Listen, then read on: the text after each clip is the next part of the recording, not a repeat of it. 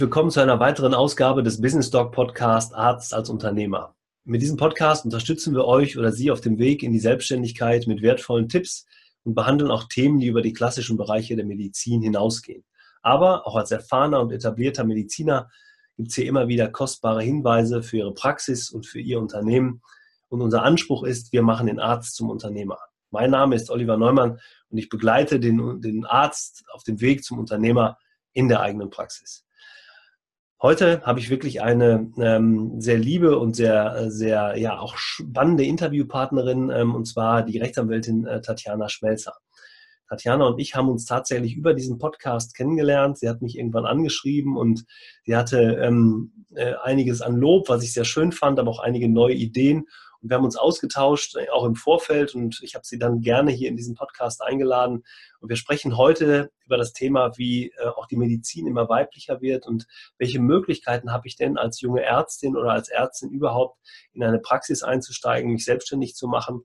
Und wir besprechen auch so ein paar vielleicht an der einen oder anderen Stelle zu typisch weibliche Themen. Ähm, wir wollten auch nicht zu klischeehaft werden, aber ich denke, ähm, wir, müssten, wir mussten diese Themen ansprechen, damit wir ähm, allen auch gerecht werden ähm, und wir, wir, auch wertvolle Tipps und, und wirkliche Hinweise geben können. Ähm, ich habe sie auch deshalb eingeladen, weil ich finde, sie hatten selber eine sehr spannende Vita.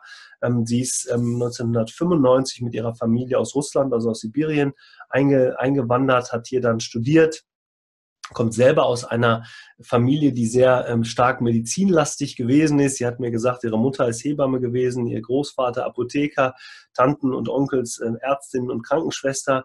Wie gesagt, 95 ist sie nach Deutschland gezogen, hat dann Abitur gemacht, hat erstes und zweites Staatsexamen gemacht, hat ausschließlich in der medizinrechtlichen Kanzlei nach der Geburt ihres zweiten Kindes gearbeitet, die Fachanwältin für Medizinrecht ähm, äh, oder sie hat die, die Fachanwältin für Medizinrecht absolviert und hat dann 2016 ihre eigene Kanzlei gegründet, hat im Rahmen dieser Gründung und im Rahmen dieser, dieser Existenzgründung eine, ähm, einen Gründerpreis auch gewonnen, einen Kanzleigründerpreis für ein Kanzleikonzept.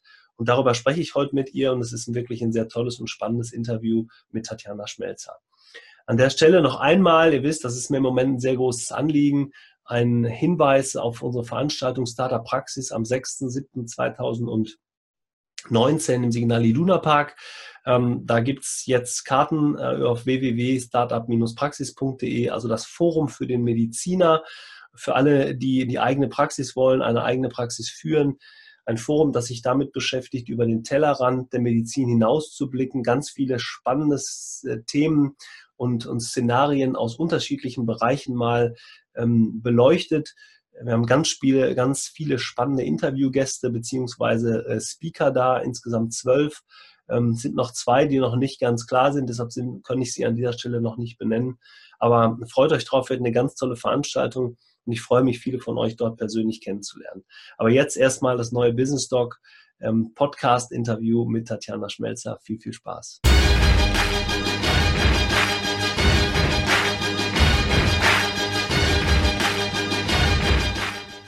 Ja, nochmal herzlich willkommen, Tatjana. Schön, dass du dir heute Morgen die Zeit genommen hast, an diesem frühen Freitagmorgen.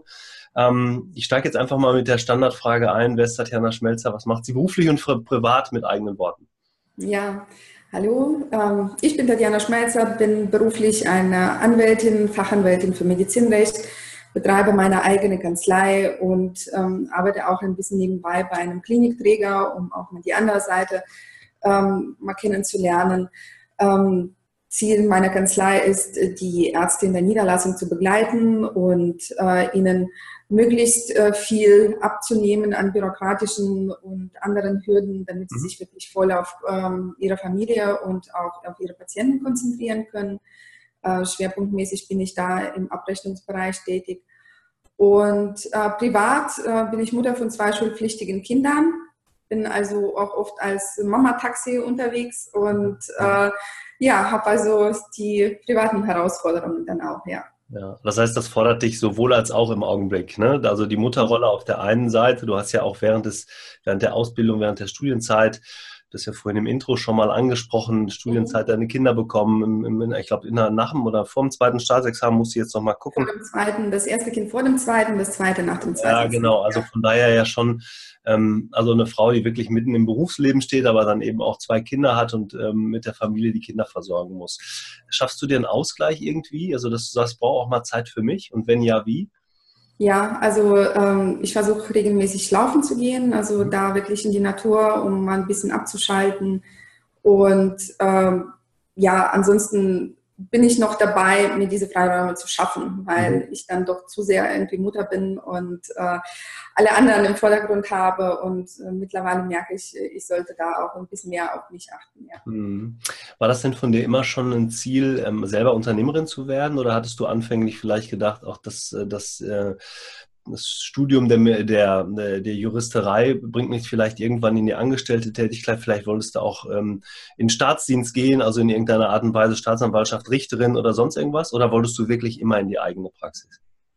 Eigentlich wollte ich nie Anwältin werden, ehrlich gesagt. ich habe nämlich äh, während des Studiums schon in einer Kanzlei gearbeitet äh, mhm. und äh, auch während des Referendariats. Und da hat mein Chef damals immer gesagt, ja, guck dir das genau an und da habe ich mir gedacht, oh Gott, ne, dieser Stress, dieser ständige Druck, das will ich eigentlich alles gar nicht. Und ähm, als ich dann aber auf Jobsuche war, als Mutter von zwei Kindern war zumindest mal hier bei uns in der Region, das ist ja im Saarland, war eigentlich nichts zu finden. Mhm. Und ähm, ich war dann ganz lange Zeit keine Mitarbeiterin in einer Kanzlei, bis äh, mein Kollege dann sich anders beruflich orientiert hat. Und dann stand ich tatsächlich vor der Frage, was mache ich jetzt? Und äh, das war eher die Verlegenheit, äh, dass ich erstmal in die Kanzlei gegangen bin, wo ich gesagt habe, naja, anders sehe ich jetzt keine Möglichkeit. Ich habe wirklich alles Mögliche ausprobiert, mich auch mhm. beworben und ähm, nicht wirklich weitergekommen. Und äh, da habe ich mir gedacht, so die einzige Möglichkeit eigentlich für mich, den Beruf so auszuüben, wie ich das will, ist die eigene Kanzlei. Mhm. Und ähm, dann bin ich eher aus Verlegenheit dahin gegangen, was aber mittlerweile zu einer vollen Überzeugung geworden ist. Also ich kann mir momentan auch nichts anderes vorstellen. Mhm. Wäre denn vielleicht der Weg in die Medizin auch ein Thema für dich gewesen? Weil auch das habe ich ja schon im Intro gesagt. Du hast ja eine, eine sehr medizinlastige Familie, beziehungsweise deine Familie ist ja, ähm, äh, ich, ich kann es nochmal eben sagen, Mutter Hebamme, Opa Apotheker, Tanten, Ärzte und Krankenschwester. Also hätte ja auch die Richtung sein können. Ne? Ja, durchaus ähm, war auch eine Überlegung. Ähm, wir sind ja 95, also ich war knapp 15, als wir nach Deutschland gekommen sind. Und ähm, als ich dann 2000 beziehungsweise noch Ende der 90er, 99 vor dem Abitur stand, habe ich massive gesundheitliche Probleme bekommen. Mhm. Und äh, da war es so, dass mir das medizinische auch dann ausgeredet wurde. Also mhm. das war durchaus für mich ein Thema, klar. Aber ähm, sowohl wegen den gesundheitlichen Problemen damals als auch ähm, ja, habe ich äh, dadurch, dass meine Mutter halt hier schon im Krankenhaus gearbeitet hat und ich das so ein bisschen mitgekriegt habe, wie da auch der Umgang dort war, äh, fand ich das sehr heftig und das wollte ich dann nicht. Und dann mhm. habe ich mir gedacht, ich suche mir was anderes. Und letztlich habe ich ja jetzt auch wieder mit Medizin zu tun. Also ich äh, verbinde diese zwei Bereiche. Ich bin auch äh, durch meine Mandanten auch sehr viel in, sehr tief auch teilweise in diesen medizinischen Themen drin. Und ja. das reicht mir dann auch, ja. Jetzt hast du gerade gesagt, würde ich gerne mal aufgreifen, du hast viel mitbekommen aus der Welt der Medizin, also Krankenhausmedizin, die, die Arbeitsstrukturen wirst du wahrscheinlich gemeint haben und alles das, was ja. so damit zu tun hat. Äh, was hat dich da abgeschreckt? Ähm, ja, diese, dieser ständige Druck, im Schichtdienst arbeiten zu müssen, diese 24 Stunden, wobei ich immer, also mir bis heute nicht erklären kann, wie man da auch vernünftig äh, wirklich äh, arbeiten kann, ja? ja? Also unter welchem Druck man da steht, äh, alles richtig zu machen. Und mhm. ähm, dann dieses wenig Wertschätzende. Also ich hatte damals ähm, im Kreißsaal ganz viel mitbekommen, äh, ja, die Assistenz der Ärzte werden von Oberärzten gescheucht, die ihrerseits von ihren Chefärzten. Also ich fand das kein, kein schönes Miteinander. Mhm. Und ähm, deswegen war das so für mich so, so, vom Gefühl her nicht das richtige Umfeld. Ja. Mhm. Hast du denn damals schon, du hast ja gesagt, ihr seid 95 nach Deutschland umgezogen. Ähm, hast du einen Unterschied zwischen den Systemen jetzt in, in, ähm, in Sibirien beziehungsweise in deinem Heimatland und in Deutschland wahrnehmen können? Also gerade ja, medizinisch, weil ja auch deine, deine Familie medizinisch da sehr stark tätig war? Ja, klar, natürlich. Also ähm, in Russland war das so, dass die medizinische Versorgung sehr konzentriert vorhanden war. Mhm. Also ähm, das heißt, ähm, solche Strukturen wie MVZ hier jetzt zum Beispiel, ne, wo man verschiedene Fachrichtungen in einem Verein. Also mhm. Es gab so eine Poliklinik, ja, und da gehst du halt durch einen langen Flur und auf jeder Seite sitzt halt irgendein Facharzt. Mhm. So war es halt in Russland. Und daran kann ich mich noch sehr gut erinnern. Und äh, hier ist es ja so, da muss man sich seine, seine Ärzte irgendwie zusammensuchen, ja, also zumindest im ambulanten Bereich. Ähm, ich hatte das Gefühl, also hier im Krankenhaus, ja, die Ausstattung war schon mal ganz anders, ja. Also ich mhm. kenne das dort alles, äh, alles viel, viel ähm, ärmlicher, ja. Mhm. Also da sind die Leute, also ich weiß noch genau, meine Oma war krank und lag im Krankenhaus, da haben wir die Bettwäsche für sie mitgebracht und haben ihr Bett bezogen, ja. ja. Und äh, hier wird man quasi dann rundum versorgt. Oder auch ähm, als mein Bruder ähm, Blinddarm rausgenommen bekam, ne? also meine Mutter durfte da nicht bleiben, der war zehn Jahre alt, musste dort allein bleiben. Mhm. Die hatte nur zwei Stunden, die sie ihn besuchen durfte. Und dann fuhr sie da immer hin mit, mit äh, ihren Töpfen, mit, mit äh, Hühnersuppe extra für ihn gekocht, weil es dort nicht wirklich was zu essen gab. Ja? Mhm. Äh, da sieht man dann schon ganz krass, wie, wo die Unterschiede sind. Ne? Klar. Aber das, das, das ist jetzt bezogen auf die medizinische Versorgung. Du hast ja gerade gesagt, in Deutschland, so wie du es erlebt hast, also als du hier rübergekommen bist und in deiner besonderen Situation, hast du wenig Wertschätzung im Krankenhaus, also jetzt nicht bezogen auf deine Person, sondern der, der Mitarbeiter untereinander wahrgenommen. Wie würdest du das sagen? War das in Russland auch anders? Ähm, Oder war das zu früh, um sich da eine Meinung drüber zu bilden? Könnte ja auch sein, ne? Ja gut, ähm, ich hatte das Gefühl, äh, dass dort äh, viel mehr miteinander gearbeitet wird. Also mhm. das, was ich bei meiner Mutter mitgekriegt habe, die war ja in so einer Frauenklinik tätig als Hebamme, wo sie sowohl Sprechstunden angeboten hat als auch äh, Geburtsbegleitung und da waren auch Frauenärzte und so weiter. Mhm. Da hat man viel mehr dieses Miteinander zusammen erlebt. Ne? Mhm. Also ich weiß noch, wenn ich halt irgendwie von der Schule da mal vorbeiging, ne? Da gab es immer eine Kaffeeküche, ne, wo dann immer irgendjemand äh, für die anderen irgendwas mitgebracht hat. Und das war so, ja, dieses, dieses Menschliche war, finde ich, viel mehr vorhanden. Mhm. Auch jetzt, als wir 2015 war ich mit meiner Mutter noch mal drüben und da sind wir ihre alten Kolleginnen besuchen gegangen. Ne? Also da haben sie dann mal alle so mitgekriegt, aha, die Vera ist da, ja. haben sie alle die Arbeit mal äh, niedergelegt ne? und haben sich dann mal zu alle zusammengesetzt und haben dann auch so ein bisschen über die Arbeitsbedingungen alles ausgefragt. Also mhm. kann wenn ich mir hier nicht so vorstellen. Ja, wenn du jetzt heute hier im, im, im Krankenhaus äh, tätig bist, du sagst ja, du arbeitest auch als Fachanwältin für Medizinrecht mit dem Krankenhaus zusammen, ich glaube für das Abrechnungsthema, Regressthema und so weiter. Ähm, wie, äh, wie erlebst du die Strukturen da? Ist das aus deiner Sicht sehr ähm, ja immer noch wenig wertschätzend oder haben sich da vielleicht auch Strukturen schon verändert, wenn man mal so ein bisschen mehr hinter die Kulissen gucken kann? Ähm, ich glaube, die Strukturen verändern sich dahin, dass es ein bisschen wertschätzender wird, mhm. ja, weil einfach zu wenig Ärzte da sind. Ja, mhm. also die müssen miteinander besser umgehen, damit äh, die anderen einfach mit abspringen. Aber immer noch sind diese Hierarchien äh, sehr, sehr deutlich spürbar, finde ich. Ja. Mhm. Ähm, ich frage das deshalb und ich bleib, wollte mhm. das noch ein bisschen bei dem Thema bleiben. Ja. Die, die Motivation für, für äh, einen, einen Arzt, also A, beziehungsweise einen, einen Medizinstudenten überhaupt zu sagen, ich beschäftige mich mal mit dem Thema Medizin, ich möchte Medizin studieren, möchte dann meine Facharztausbildung machen und hinterher im Krankenhaus oder vielleicht dann noch in der eigenen Praxis arbeiten, ähm, sind ja sehr unterschiedlich. Und ich erlebe es ja auch immer wieder, dass viele Ärzte aus dem Krankenhaus in Anführungsstrichen fliehen und gar nicht so sehr, ähm, ich sag mal, wirklich die eigene Praxis haben wollen. Sie wollen nur aus dem Krankenhaus raus. Ja. Ähm, und das sind für mich ja zwei unterschiedliche Gründe, warum tue ich etwas. Also will ich etwas, will ich von etwas weg, ja, weil ich das nicht mehr ertragen kann, oder will ich zu etwas hin? Ja, zieht mich, zieht mich äh, mein, meine Motivation, eine eigene Praxis zu haben, eigene Patientenversorgung vorzunehmen, äh, eigenes Unternehmen aufzubauen, Mitarbeiter zu führen in die eigene Praxis oder eben der, äh, die wenige oder geringe Wertschätzung Kollegen, Patienten, äh, Krankenhausmanagement äh, und Dienste und so weiter und so weiter. Ne? Deshalb mhm. ist das mhm. schon sehr interessant. Ähm, aus meiner Sicht muss sich da viel tun, auch in den Krankenhäusern. Es gibt ja Gott sei Dank sehr, sehr viele, die daran genau arbeiten, die das auch erkannt haben, auch von Klinikdirektoren oder von, von größeren Einrichtungen.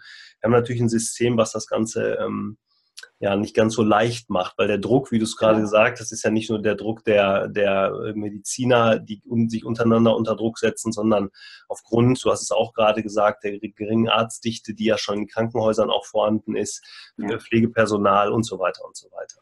Mhm. Ähm, dein Werdegang ist, finde ich, ja schon sehr ähm, sehr bemerkenswert. Also auch eine junge Frau, die jetzt mit ihrer Familie aus Russland kommt, sich dann klar überlegt, ich möchte dann irgendwann doch eine eigene, eine eigene Kanzlei aufmachen.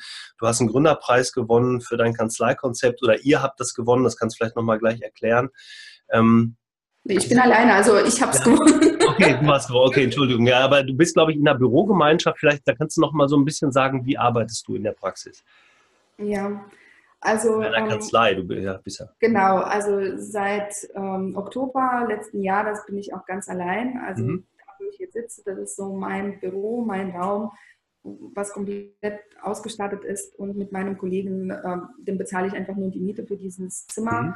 Und mehr habe ich eigentlich mit dem jetzt nicht zu tun. Mhm. Davor war ich in einer Bürogemeinschaft, wo wir uns da schon viel mehr ausgetauscht haben und äh, gemeinsames Sekretariat haben oder hatten wo dann die zwei Damen für vier Anwälte halt auch die ganze Post und ganz Verwaltungskram erledigt mhm. haben.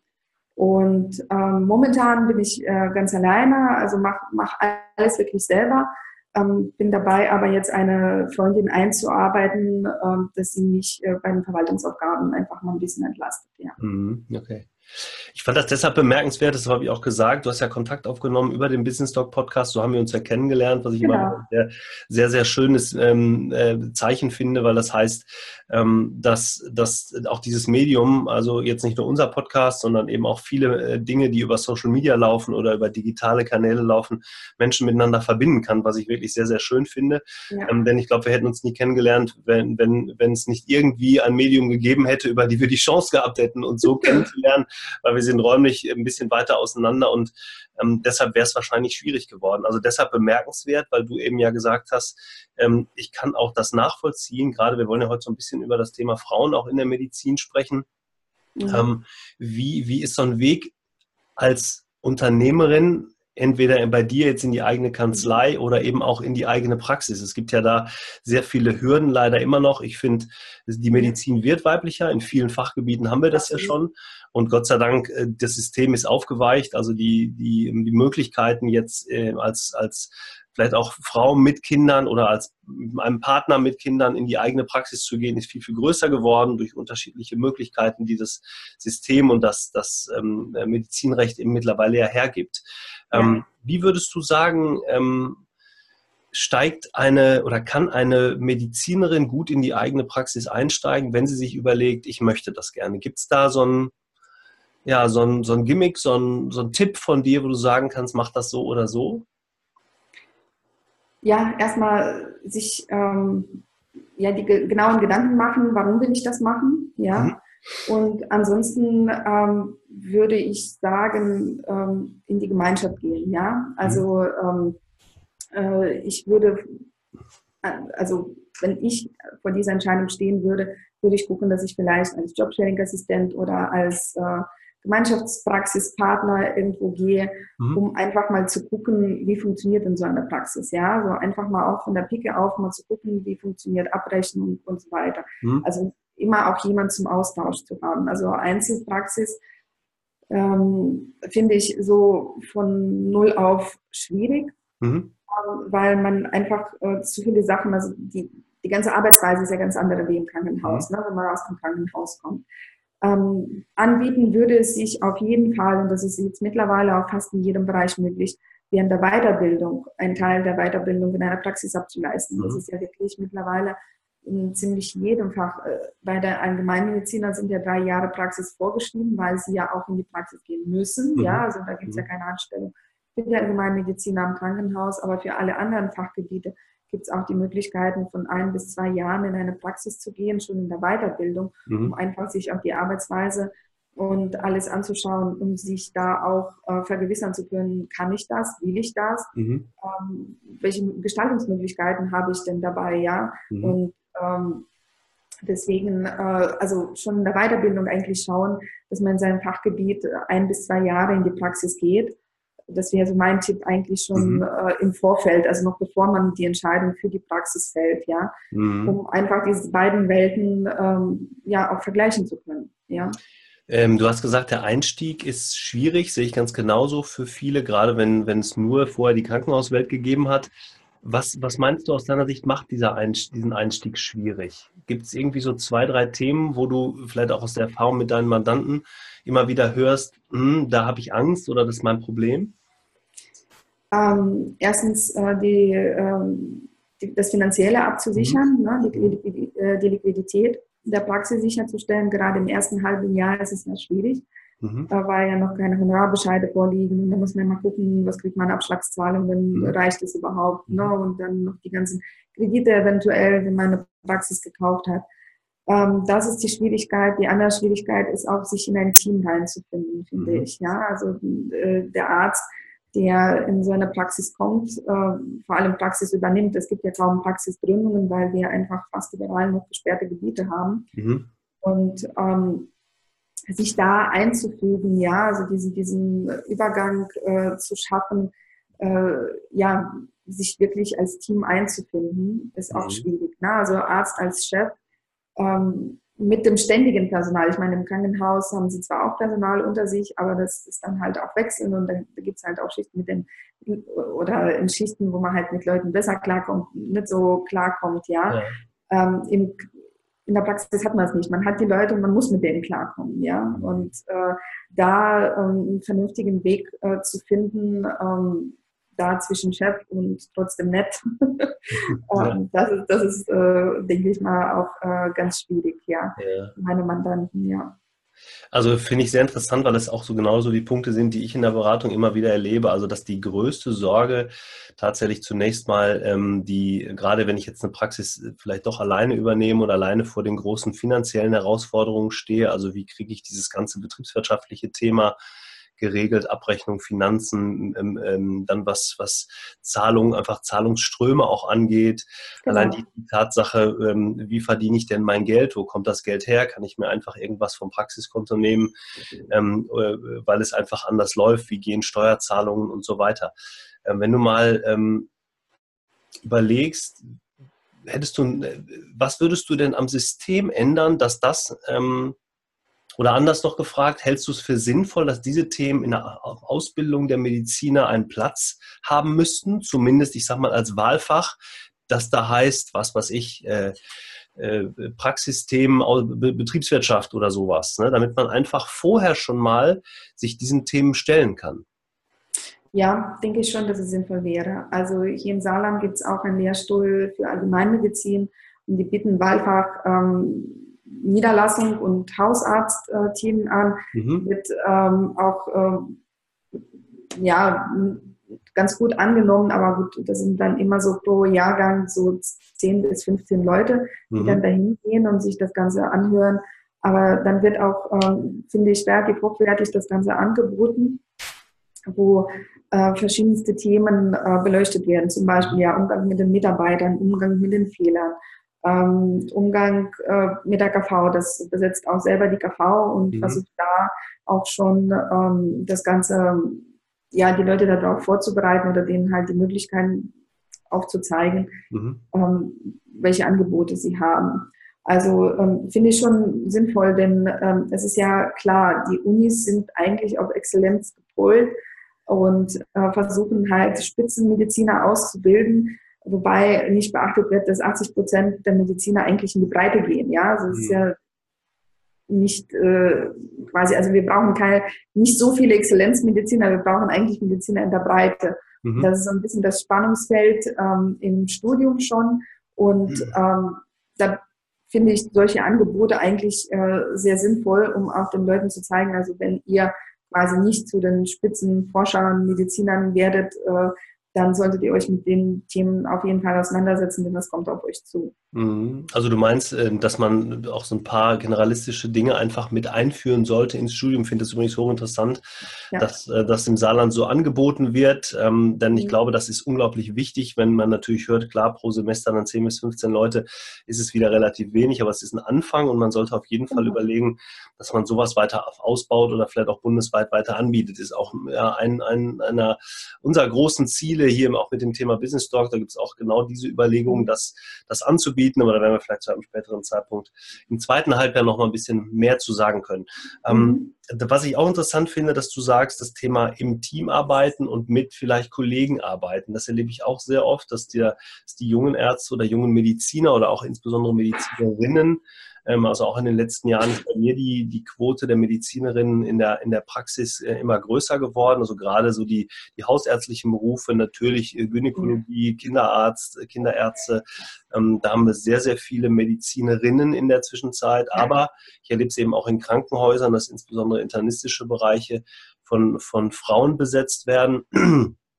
Und da ist tatsächlich immer die, diese, dieses Thema, wie arbeite ich oder wie komme ich weiter gut klar mit meinem, ich sage jetzt mal, äh, Praxispartner, der vielleicht vorher der, der, der Abgeber der, der bestehenden Praxis gewesen ist und man arbeitet eben noch eine Zeit zusammen.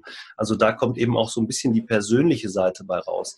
Würdest du, ähm, würdest du sagen, dass auch das ein Thema sein sollte, also eine breit gefächertere Persönlichkeitsausbildung, also dass man eben auch vielleicht selbstbewusst auch mit Patienten, mit Mitarbeitern umgeht.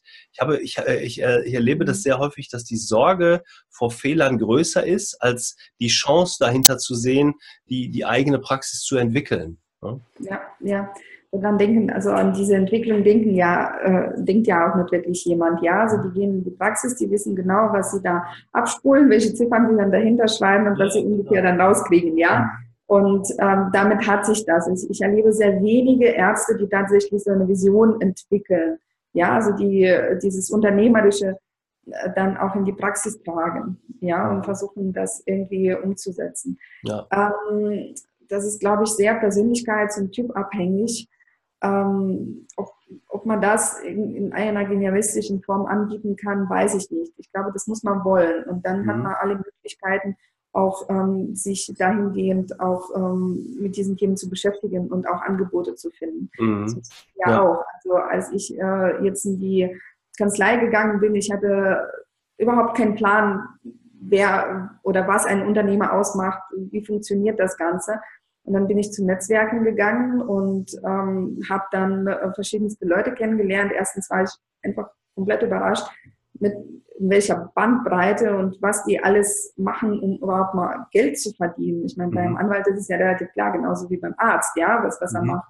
Aber was, was da an möglichen Businessmodellen und äh, Möglichkeiten äh, gibt, also das, das hat mich total überrascht. Und über die Leute bin ich dann halt erst in diese Bereiche reingekommen, Social Media, Marketing, ne, Finanzen, mhm. äh, BWL, das ist alles, was, was man eigentlich auch als Arzt ja eigentlich braucht, ja, mhm. um dann seine Praxis als Unternehmen zu führen. Und ich glaube also, wer da wirklich dann Interesse hat und nicht nur so sein, sein Programm irgendwie abspult, der findet schon Mittel und Wege. Ich glaube mhm. nicht, dass man das generalistisch anbieten könnte. Ja. ja. also wirklich zu sagen, guck doch mal über den Tellerrand hinaus, bleib nicht nur ja. in dem medizinischen Bereich, ne? bleib, geh auch einfach mhm. mal, guck in anderen Branchen, schau dir an, was andere tun und vielleicht kannst du von denen einfach auch was mitnehmen und was lernen. Ne? Ja, genau so. Nochmal, das ist ja genau unser Ansatz auch für unsere Startup-Praxis-Veranstaltung im Juni, die wir da ähm, anbieten, ähm, wo wir genau sagen, wir wollen mal andere Bereiche in die Medizin reinbringen, und ähm, genau diesen Ansatz wählen, mal zu sagen, also guckt über diesen Tellerrand hinaus und beschäftigt euch mal mit Themen, die eigentlich so in, dem, in, den, in den Jahren vorher mit der Medizin gar nicht in Verbindung gekommen sind. Ne? Genau. Ja. Ich würde gerne noch mal so ein bisschen den, den Schwung zur, zur weiblichen Seite der Medizin finden, denn mhm. äh, ich glaube, das ist insofern wichtig. Viele haben ja auch Sorge, wie, wie, wie kriege ich das mit meiner Familie hin? Geht das überhaupt? Gibt es Möglichkeiten? Was kann ich tun? Ähm, wenn wir jetzt mal so uns anschauen, ähm, ist der ärztliche Beruf mit Familiengründung überhaupt vereinbar? Also kann ich das, kann ich das leisten? Kann ich also sagen, ich habe meine Kinder auf der einen Seite und meine Verantwortung, nehmen wir mal an, ich will in die eigene Praxis meinen Patienten gegenüber. Gibt es da so einen, so einen Tipp von dir oder einen Hack, den du auch mit, mit Mandanten oder Mandantinnen schon durchgeführt hast? Nee, also in dem Sinne äh, ist es nicht äh, irgendwie bei mir ein Thema der Beratung. Aber aus persönlicher ähm, Überzeugung kann ich sagen, jeder Beruf ist mit Kindern vereinbar. Man muss es halt nur wollen. Mhm. Und ähm, was äh, mir immer ähm, geholfen hat, ist halt ein breites Netzwerk aufzubauen. Ja, also ohne, ohne ein Netzwerk, ohne ähm, so ein paar Notfalltelefonnummern, die man immer anrufen kann, um zu sagen, kannst du mit meinem Kind mal kurz abholen oder ähm, ja, kurz, kurz dabei bleiben, während ich irgendeinen Termin wahrnehmen muss. Mhm. Ähm, das, das ist dann schwierig. Also wenn man den Anspruch an sich hat, alles irgendwie selber meistern zu müssen, dann ist es vermutlich nicht vereinbar. Mhm. Wenn man aber ähm, bereit ist, auch äh, seinen Kindern weitere Bezugspersonen zuzumuten, ja, also sei es durch die Kita, Tagesmutter ähm, oder sonst irgendwie, ja, dann ähm, ist es definitiv möglich, auf jeden Fall. Kannst du vielleicht noch mal so ein bisschen, wenn wir mal so leicht ins Medizinrecht gleiten, kannst du noch mal sagen, welche Möglichkeiten gibt es denn? Also ich bin jetzt eine junge Ärztin, möchte, ich habe äh, vor, in die eigene Praxis zu gehen, weiß aber gar nicht äh, oder kann mir vorstellen, halbtags zu arbeiten. Was kann ich tun? Welche Möglichkeiten habe ich da? Gut, äh, wenn, ähm, wenn es nur ums Arbeiten geht, also in einer Praxis arbeiten, dann äh, bieten sich natürlich die Anstellungsmöglichkeiten als erstes an. Mhm. Äh, sei es auf ähm, einen halben Sitz irgendwo angestellt zu sein oder vielleicht auch als Jobsharing-Partnerin reinzugehen, um ähm, einfach ja, sich einen Überblick zu verschaffen, wie funktioniert das in der Praxis, ja, mhm. und äh, da auch zu gucken, inwiefern ich da wachsen kann. Ja, also inwiefern gefällt mir die Arbeit, wie will ich das so weitermachen. Ähm, ansonsten, ja, Anstellungen gibt es ja auch im MVZ zum Beispiel. Also wie gesagt, äh, die bieten das auch immer mehr an ähm, oder die Möglichkeiten, überhaupt irgendwo angestellt zu arbeiten, gibt es zunehmend immer mehr. Mhm. Und auch die gemeinschaftliche Berufsausübung wird immer mehr gefördert. Mhm. Also auch, ich war jetzt im Januar auf einer Tagung ähm, mit dem Richter des BSG, des sechsten Senates, der ja quasi die Rechtsprechung in diesem Bereich Vertragsarztrecht maßgeblich mitbestimmt. Und der hat gesagt, ja, ähm, auch die Rechtsprechung sieht es so, oder zunehmend werden die Fälle so entschieden, dass die gemeinsame Berufsausübung besonders gefördert wird mhm. und dieses Ideal der Einzelpraxis, des Einzelkämpfers, wird immer mehr zurückgedrängt. Mhm. Und im Rahmen dieses, ähm, dieser gemeinsamen Berufsausübung ja, das erste, was ich anbiete, ist natürlich eine Anstellung, aber auch ähm, die Hürden, um ähm, gemeinsame Berufsausübung, also so richtig selbstständig als Unternehmer durchzustarten, mhm. ja immer besser, also durch die, allein durch die halben Sitze, wo ja. man sich mit genau. irgendjemandem so einen Sitz teilen kann. Genau. Ja. Das wäre nochmal, das wäre meine nächste Frage gewesen, was du von dem Thema Sitzteilung hältst. Vielleicht kannst du da nochmal sagen, wie sowas funktioniert, damit sich, damit man sich ein Bild machen kann. Also ich, ähm. vor dem Hintergrund jetzt Sitzteilung heißt, was bedeutet das und, und ähm, welche, welche Möglichkeiten bietet mir das zum Beispiel von einer, von einer äh, Stundenzahl in der Woche? Wie viel muss ich arbeiten? Welche, welche Optionen ergeben sich da? Kann ich vielleicht mit einem Sitz schon eine Gemeinschaft gründen? Ähm, ja, klar. Zwei Sätze zu sagen, genau. Genau, also ähm, mit einem Sitz, also wenn äh, ich habe jetzt zum Beispiel in der Beratung ein Ehepaar, die übernehmen einen ganzen Sitz, aber jeder zur Hälfte. Mhm so dass ähm, die eine Gemeinschaftspraxis gründen mit jeweils äh, einem halben Sitz im selben Fachbereich und ähm, pro Sitz sind sie ja verpflichtet, momentan noch zehn Stunden Sprechstunde anzubieten, also pro halben Sitz mhm. äh, zehn Stunden Sprechstundenzeit anzubieten. Mehr ist natürlich immer optional und möglich, ja. Mhm. Ähm, mal gucken, was jetzt äh, bei dem neuen äh, TSVG ja. Ähm, da rauskommt, also ob sich das irgendwie steigert oder äh, was, was da passiert. Also es ist ja momentan alles sehr im Fluss. Also ich habe noch keine endgültige Entscheidung, ob die 25 Stunden kommen oder nicht. Wobei viele ja auch sagen, also da, das ist ja sowieso nur eine obligatorische Zahl, die da nach oben gesetzt ja. wird. Wir sind sowieso häufiger oder viel länger als, als 20 genau. Stunden sind ja jetzt für, die, für den Einzelsitz da und stehen auch den Patienten zur Verfügung. Also ich glaube, für die ja. in Anführungsstrichen eine arbeitende Medizin ist das, ist das äh, überhaupt kein Problem, diese, diese, diese fünf Stunden mehr da. Über, äh, Klar, deswegen, also ich sage ja zehn Stunden allein äh, für die Patientensprechstunde, da rechnen wir vielleicht noch fünf für die mhm. ganze ähm, Verwaltung und drumherum. Also das heißt, pro einen halben Sitz habe ich de facto, sage ich mal, 15 Stunden zu arbeiten, in, mhm. auf, fünf Woche, auf fünf Wochentage verteilt. Das ist ja doch eigentlich ganz gut machbar und auch recht ja. gut mit der Familie vereinbar. Mhm. Natürlich nach oben ist es offen, man kann sich da auch weiterentwickeln. Ja, und äh, die Sprechstunden ausweiten oder also mein Tipp wäre, aber das wagt irgendwie kaum einer, vielleicht auch die Sprechstunden zu etwas ungewöhnlichen Zeiten legen, ne, um da ein größeres Patientenaufkommen äh, zu generieren. Ja, weil die ganzen Berufstätigen, ne, die dann erstmal um sieben bei den Hausärzten äh, auf der Matte stehen oder äh, weil sie sonst nicht, nicht drankommen, das ist ja auch äh, oft nicht äh, unbedingt die optimale Lösung. Ja, ja genau. Mhm. Jetzt, äh, jetzt bedeutet das ja diese, diese Verpflichtung, die wir gerade angesprochen haben. Und wenn wir über Sitzteilung sprechen, da reden wir ja sowieso immer nur über die, die Abrechnungsmöglichkeiten mit den gesetzlichen Krankenkassen, was ich privat mhm. dann tue.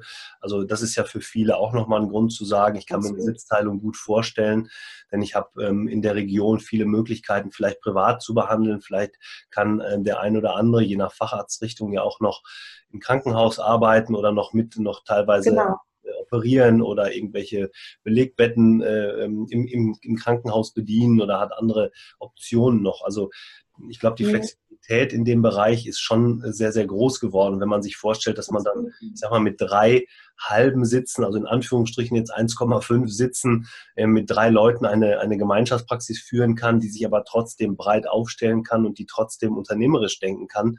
Ich glaube, da entwickeln sich, da können sich ganz andere, in Anführungsstrichen, wieder Geschäftsmodelle entwickeln, äh, die man auch durchführen kann, wenn man ähm, mal darüber nachdenkt, welche Optionen und Möglichkeiten haben wir da. Ne? Mhm. Genau, also ähm, belegärztliche Abteilungen gehen jetzt auch langsam zurück.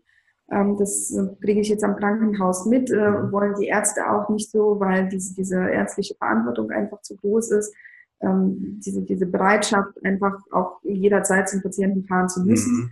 Ähm, zunehmend kommt es ja, also durch die Verschärfung des Korruptionsstrafrechts, haben wir ja immer mehr den Trend, dass ähm, Ärzte auch mal für zwei, drei Stunden in der Woche im Krankenhaus angestellt werden, neben ihrer normalen Praxistätigkeit, um da auch operieren oder besondere Leistungen erbringen zu können. Mhm. Deswegen also kann man da auch ähm, zwei, also in der Praxis arbeiten, aber auch diesen Bezug zum Krankenhaus beziehungsweise ein gewisses sicheres Einkommen trotzdem noch äh, mhm. ganz gut generieren. Ja. ja. Mhm.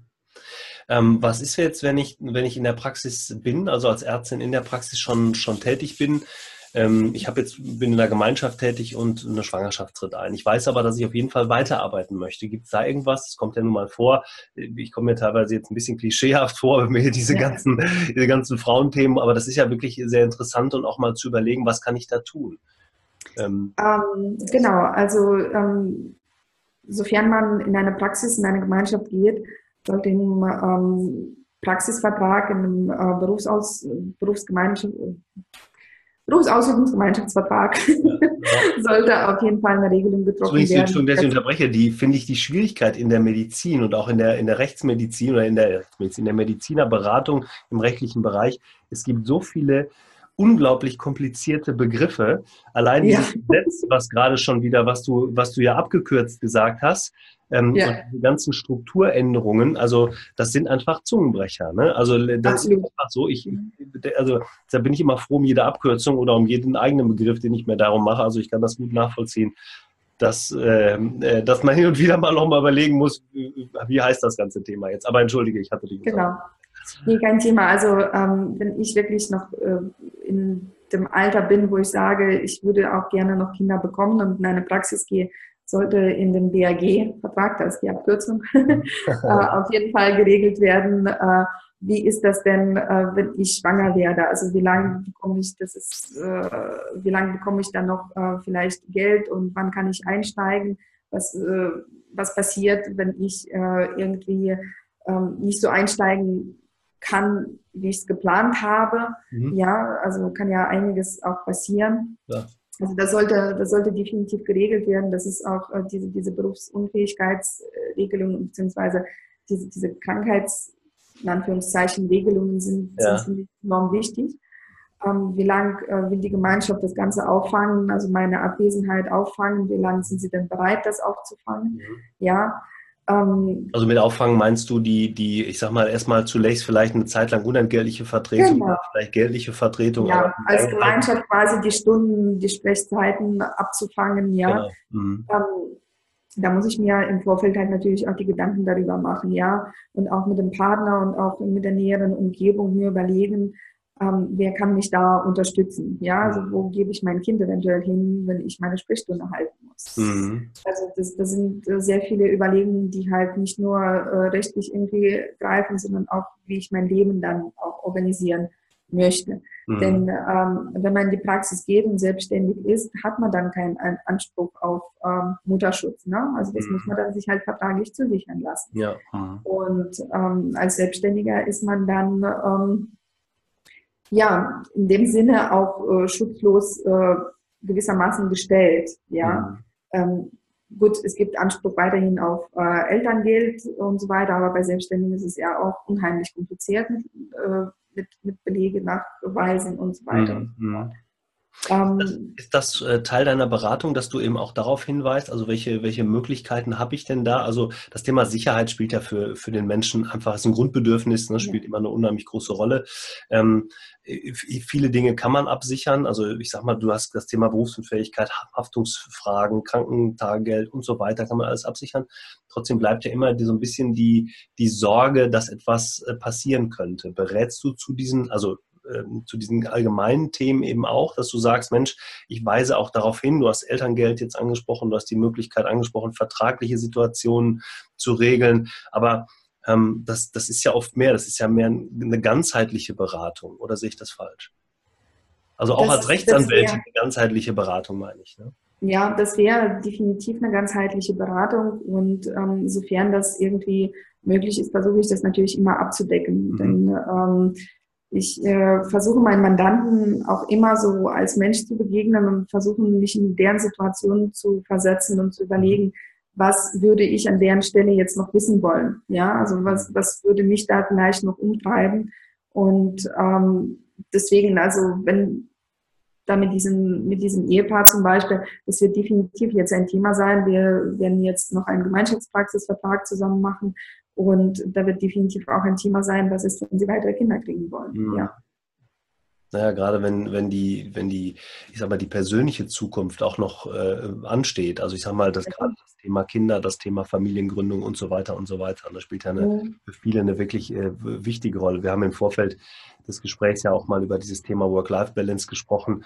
Wobei ich das, diesen, diesen Begriff finde ich nicht so passend, weil ich glaube, als, als, Unternehmer ist man immer irgendwie Work, ja, und, und dann hat man auch immer irgendwie Live. Also ähm, ja, genau. für, für, sich entscheiden, wie viel mache ich an welcher Stelle und äh, ähm, diese Frage danach, bin ich, ist jetzt Samstag oder Sonntag, vielleicht habe ich, was das angeht, vielleicht ein paar Öffnungszeiten, die ich einhalte, aber grundsätzlich glaube ich, bin ich irgendwie als Unternehmer oder als, als, äh, auch als Arzt, als selbstständiger Arzt ja eigentlich immer äh, in eigener Verantwortung und damit auch immer unternehmerisch oder selbstständig unterwegs. Genau. Ähm, wir sind schon wieder fast 40 Minuten im Interview. Die oh, Zeit vergeht immer so schnell.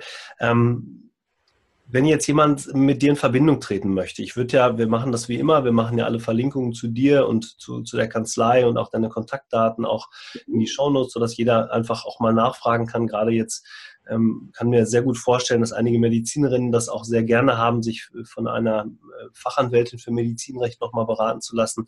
Gerade weil du natürlich auch die, die persönliche Situation gut einschätzen kannst, ja. Kinder mit Familie drumherum. Eine Sache wollte ich aber noch fragen, ähm, die habe ich die ganze Zeit schon im Kopf und mir auch aufgeschrieben. Wie siehst du denn die Rolle des, des Partners äh, in, in einer solchen Funktion? Also die, die, ich sag mal, die Partnerschaft, also tragen ja viele mit. Ich habe jetzt gerade im Kopf, ich habe auch ein ja. Interview geführt hier mit, mit einer ähm, Kieferorthopädin, die ähm, selbstständig ist, die mittlerweile drei Kinder hat in der Selbstständigkeit, die eine Praxis führt mit mittlerweile vier angestellten Ärzten, die überlegt, eine weitere Praxis hinzuzunehmen. Ähm, die, ähm, diese Geschichte äh, habe ich damals auch oder haben wir damals auch im Podcast besprochen, die mir also ähm, bei dem Kauf der Praxis, wir kamen gerade von der, von der Bank und wir haben die Finanzierung abgeschlossen, die mir dann sagte, ach Herr Neumann, jetzt kann ich es Ihnen ja sagen, ich bin gerade zum dritten Mal schwanger. Ähm, also mit einer solchen Selbstverständlichkeit in die Sache herangegangen ist, die aber, und das fand ich sehr schön, zu dem Zeitpunkt eben einen Partner hatte, der gesagt hat, okay, du machst die Praxis, ich äh, kümmere mich um unser Leben und kümmere mich um die Kinder und äh, wir begleiten das Ganze. Deshalb die mhm. Frage, was meinst du, welche Rolle spielt der Partner? Also Partner sowohl als auch. Ja, äh, eigentlich die wichtigste, ja. Also da muss äh, auch dahinter stehen und auch ähm, bereit sein, ähm, eventuell bei sich im Job auch ein bisschen kürzer zu treten, mhm. um äh, die Unterstützung zu geben. Mhm. Ähm, ich glaube, Sheryl Sandberg hat in ihrem Buch Lean In äh, geschrieben, die wichtigste Entscheidung, die eine Frau trifft, ist, wenn sie heiratet. Ja? Und äh, das kann ich, glaube ich, äh, auch so unterschreiben. Vor allem, wenn man die Selbstständigkeit will, äh, braucht man da auf jeden Fall vorbehaltlosen ähm, Rückhalt. Ja? ja? also da muss einer da sein, auf den man sich verlassen kann, ähm, der auch äh, das, Famili äh, das, Familienleben mitregelt, mitdenkt äh, und äh, auf den, der auch mal alle Fäden in die Hand nehmen kann. Mhm der vielleicht auch mit berät. Ne? Also das ist ja auch, finde ich, auch immer etwas, also ähm, man muss ja viele Entscheidungen eben auch selbst treffen, selbst fällen und ähm, ja. selbst wenn man jetzt vielleicht Praxispartner hat, trotzdem gibt es eben Bereiche, die ja immer für einen selbst auch verbleiben, jetzt nicht im medizinischen Bereich, sondern gerade im unternehmerischen Bereich. Und mhm. ich erlebe es bei mir ja auch. Also meine Frau ähm, ist für mich teilweise wie eine kleine Unternehmensberatung. Ja, wenn wir dann abends zusammensitzen, ganz lange oder wir mit dem Hund lange spazieren gehen und uns über, über das unterhalten, was, was ich so mache oder was sie so macht, dann finde ich das immer sehr, sehr ähm, unterstützend, einfach mal einen Tipp von jemandem zu bekommen, der außerhalb der, der Welt ist, in der ich mich tagsüber be bewege und der, die dann auch, und der, da vertraue ich ihr wirklich auch sehr, sehr stark, dass sie mir die Hinweise gibt, an der einen oder anderen Stelle vielleicht nochmal drüber nachzudenken oder das aus einer ganz anderen Sicht zu sehen. Ne? Also deshalb glaube ich, mhm. bin ich total bei dir. Der Partner spielt, hat eine unglaublich große Bedeutung bei, bei der, der Entscheidung zur Selbstständigkeit. Mhm. Ähm, Nochmal vielleicht eine, eine so ein bisschen deine Person nochmal, du machst ja nicht nur die Begleitung im medizinischen Bereich, du hast ja gesagt, du arbeitest auch für ein Krankenhaus. Kannst du darüber nochmal ein bisschen was sagen? Also du hast anfangs gesagt, ich glaube, weiß jetzt nicht, ob ich es richtig im Kopf habe noch, das geht um das Thema Abrechnung oder Regresse. Nee, also im Krankenhaus, äh, ich bin bei einem Krankenhausträger momentan angestellt, mache Elternzeitvertretung für eine Kollegin mhm. und also befristete Geschichte. Und ähm, da bin ich eigentlich Ansprechpartner für alles. Also das äh, habe ich mir so auch nicht vorgestellt, ehrlich mhm. gesagt, als ich da hingegangen bin. Es war, äh, ich dachte auch, das ist mehr medizinisch geprägt. Ähm, ist es gar nicht. Also was ich am meisten mache, ist eigentlich ähm, sehr viel Arbeitsrecht, weil neben der Klinik gibt es da auch sehr viele äh, Altenheime und Jugendhilfeeinrichtungen, die mhm. dann ähm, auch mit dabei sind sehr viel Datenschutzrecht momentan auch mhm. und ähm, eigentlich sehr wenig Medizinrecht. Also es hat mich etwas überrascht, dass ich dort nicht so viel damit zu tun habe. Aber ähm, gut, Datenschutzrecht geht jetzt halt momentan auch extrem vor. Ja. Mhm. Aber ist das vielleicht auch ein Learning, was wir jetzt zum Beispiel daraus mitnehmen können, dass man sagen muss, Mensch, wenn ich selbstständig bin, habe ich vielleicht auch Bereiche, die ich, die ich einfach mit abdecken muss oder mit abdecken kann, damit, ich meine, das Thema Datenschutz wird dir sicherlich irgendwann auch in der Praxis äh, immer wieder äh, vor die Füße fallen. Ja, das Thema Arbeitsrecht wird auch in der Praxis immer wieder ein Thema sein. Also von daher ist es ja vielleicht gut, an anderer Stelle ähm, immer auch mal wieder damit konfrontiert zu sein. Und das kann ich eins zu eins auf jede Praxis und auf jede Praxistätigkeit über übertragen, ähm, denn ich muss in der Praxis medizinische Themen behandeln, ich muss aber auch natürlich andere Themen bedienen, die ja. mich auch als Persönlichkeit weiterbringen. Ja? Mhm, genau. Ja, auf jeden Fall. Also das äh, erweitert extrem Horizont und äh, verschafft mir jetzt auch am Krankenhaus äh, neue Kontakte, einfach weil ich da jetzt äh, sehr viel auch mit dem Krankenhausdirektor zu tun habe oder auch ja, mit genau. Chefärzten, ja. Gerade im arbeitsrechtlichen Bereich, wenn es da um irgendwelche Arbeitszeitmodelle oder sonst was geht. Äh, klar. Ja. Und ich finde auch, das ist, das ist wieder was, was in der Praxis, also in der ärztlichen Praxis hinterher auch wirklich zu tun hat. Also mal tatsächlich zu überlegen in der großen Gemeinschaft, wie, wie kann ich Prozesse anders steuern? Du hast es vorhin auch schon gesagt, lass es nur über andere, andere Öffnungszeiten in der Praxis laufen. Lass es dann darüber laufen, wie ich Mitarbeiter einsetzen muss, später in der Praxis. Und das ja. in der Beratung vom Krankenhaus auf eine Praxis zu übertragen. Deshalb bin ich auch immer stark dafür, nochmal von anderen Bereichen zu lernen und mal zu gucken, was kann ich wohin ja. übertragen. Ne? Und auch ja. der Arzt, der im Krankenhaus Krankenhaus ja viel mitbekommt und vielleicht schon sieht, Mensch, da gibt es neue Möglichkeiten und die dann professionell begleitet auch in meine spätere Praxis zu integrieren. Ähm, genau. Da glaube ich, da beginnt das unternehmerische Denken. Ne? Mhm, ja, sehr, sehr spannend. Ähm, ich danke dir für deine Zeit heute Morgen. Wir sind eine Dreiviertelstunde jetzt dabei. Du weißt ja, ich habe immer schon äh, äh, noch eine kurze Frage, kurze Antwortrunde. Ganz ja. Würde ich auch gern mit dir machen. Ähm, deshalb starten wir jetzt einfach mal in die letzten vier Fragen. Ähm, die Zukunft der Medizin. Wohin entwickelt sich die Medizin aus deiner Sicht in den nächsten fünf bis zehn Jahren? Die Medizin wird äh, viel mehr weiblicher und auch viel mehr ähm, internationaler. Wir mhm. haben jetzt schon sehr viele ausländische Ärzte, die versuchen, diesen Mangel ähm, aufzufangen an Ärzten. Ähm, das, wird noch mehr kommen. Also mhm. wir werden immer äh, buntere Zusammensetzungen von Teams haben und ich hoffe, das wird äh, auch äh, sehr viel wertschätzender und wieder menschlicher dass ja. man die Patienten auch nicht mehr nur als eine Nummer irgendwo sieht oder eine Akte, sondern äh, das, äh, was den ärztlichen Beruf letztlich ausmacht, ähm, diese, diese Zuwendung äh, zu geben, ähm, dass das äh, viel mehr wieder in den Vordergrund rückt. Ja, da schließt sich gerade der Kreis zum Beginn des Gesprächs, ne? dass du dir genau. die Zukunft der Medizin wertschätzen darfst. Sehr, sehr schön. Genau. Was bedeutet für dich das Thema Gesundheit? Ähm, zunehmend bedeutet das für mich äh, Körper, also körperliches Wohlbefinden und ähm, meine Gedanken in Einklang zu bringen. Mhm. Ja, also ähm, auch äh, insofern, sage ich mal, jede, jede Krankheit irgendwie so anzunehmen und mir da bewusst auch die Ruhe zu geben und zu sagen, okay, wenn mein Körper jetzt irgendwie nicht so richtig funktioniert, dann ähm, muss ich nicht da auch noch irgendwie in die Kanzlei und weiter selbst und ständig äh, überall präsent sein, sondern mhm. mich dann auch bewusst zurückziehen, um die Kraft zu tanken und gesund zu bleiben. Ja. Welche Eigenschaften sollte aus deiner Sicht der Arzt als Unternehmer haben? Oder ich die glaube, als Unternehmer? Ja, also ich glaube, drei ähm, Eigenschaften sind maßgeblich. Also erstmal offen zu sein. Mhm. offen zu sein für Neues, offen zu sein, äh, über den Tellerrand zu gucken und äh, auch ähm, ja mit offenen Augen einfach durch die Welt gehen und äh, ja im, für die Impulse offen zu sein, ähm, sein Leben irgendwie ganz anders zu gestalten dann muss man wagemutig sein, finde ich. Also man muss schon was wagen. Wenn man Unternehmer wird, dann geht man ja aus der Sicherheit raus. Es kann ja immer was passieren. Man ist ja allein und für sich selber dann verantwortlich und muss Wege finden, die einem passen, äh, um sein Business voranzubringen. Von daher, also diesen, diesen Mut muss man haben und auch Zuversicht. Man muss dran glauben, dass man es kann. Mhm. Sehr schön. Gibt es ein Buch oder einen Film, der dich besonders mitgerissen, motiviert oder erreicht hat? In der Vergangenheit? Also für, für mich als Unternehmerin war das Buch von Stefan Mehrath, Der Weg zum erfolgreichen Unternehmer, einfach äh, maßgeblich. Also da habe ich erst, glaube ich, eine Ahnung davon bekommen, was es heißt, Unternehmer zu sein. Allein diese Trennung der Aufgaben in ähm, Manager und Fachaufgaben und Unternehmen, allein sich bewusst zu machen, in welchen Hut man gerade auf hat, das, das mhm. hat mir schon äh, sehr geholfen und auch äh, Profit First von Mike Mikalowitz. Ähm, dieses, äh, das, das hat einfach mein Verständnis für die wirtschaftliche Führung eines kleinen Unternehmens einfach auf den Kopf gestellt. Profit First, ja, gar nicht schlecht. Da hattest du mir schon mal von erzählt, jetzt erinnere ich mich gerade daran. Genau, ja. Ähm, die letzte Frage, gibt es jemanden, den du uns als Podcast-Gast hier für diesen Podcast empfehlen könntest?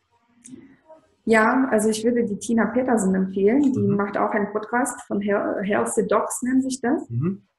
Und äh, die versucht da äh, die traditionelle und auch ähm, so ein bisschen die alternative Medizin zu vereinen und zeigt den Ärzten äh, auch anhand von Interviews und Beispielen, wie man äh, gesund durch äh, die stressige Zeit äh, der eigenen Praxis irgendwie durchkommt. Ja. Sehr schön, die kenne ich noch gar nicht. Wie Healthy Docs heißt das? Ja, genau. Okay, wenn wir mal sofort eine Verlinkung machen, also ich finde ja mal alles, alles spannend, was so in diesem Medizinbereich jetzt schon da ist. Und gerade wenn es genau. dann auch um, um neue Alternativen geht, sehr schön. Ähm, ich bin auf die aufmerksam geworden, als sie das Interview mit Christine Woltmann geführt hat. Christine mhm. Woltmann ist so als Frauen-Empowerment-Coach äh, unterwegs Und äh, da ging es auch um äh, zunehmend mehr Frauen in der Medizin und was ja. das bedeutet. Und, äh, Sehr schön. Ja. Okay, dann werde ich die auf jeden Fall mal verlinken und auf jeden Fall auch nochmal ansprechen. Tatjana, Super. ganz Dank für deine Zeit heute Morgen. Ähm, ich weiß, dass ähm, du auch ähm, ein strammes Programm hast immer tagsüber und deshalb schön, dass wir heute Morgen hier sofort einsteigen konnten in das Thema Podcasting. Für alle die, die zugehört haben und zugeschaut haben, ganz lieben Dank. Zum Schluss immer nochmal der Hinweis auf eine Bewertung bei iTunes, YouTube oder wo Sie uns auch immer hören. Ist deshalb für uns wichtig, weil wir damit im Ranking ein bisschen weiter nach oben kommen, was sowieso schwer genug ist für so einen kleinen Podcast wie bei uns. Aber ähm, es wird immer besser und ich freue mich wirklich über jede Bewertung, die ich bekomme. Auch ähm, die meisten bis jetzt ähm, als E-Mail, aber ich freue mich wirklich über alles. Deshalb immer Daumen hoch in jede Richtung. Und ähm, ja, mein Hinweis immer zum Schluss, bleibt unternehmerisch und das Schlusswort hat wie immer unser Podcast-Gast. Ja, ich wünsche auch, ähm, dass äh, viel mehr ähm, in, viel mehr Ärzte auch sich trauen, eine eigene Praxis aufzumachen. Ich glaube, da gibt es kaum einen freien Beruf, der doch so sicher äh, in dieses Unternehmerische hineingleiten kann, also allein vom Wirtschaftlichen her. Uh, ich denke, also ich meine, die Vergütung, zumindest mal, wenn man einen Sitz hat, ist ja relativ gesichert und man kann sich da auch wirklich fachlich und äh, menschlich komplett austoben und sich da sehr persönlich weiterentwickeln. Von daher bin ich äh, auch immer froh äh, zu sehen, wie sich das entwickelt und auch neue Konzepte zu begleiten. Vielen, vielen Dank nochmal. Ähm, dir eine schöne Restwoche oder schönes Wochenende und ähm, ja, bleibt unternehmerisch. Bis zum nächsten Mal. Danke und tschüss, Tatjana. Bis dahin. Tschüss.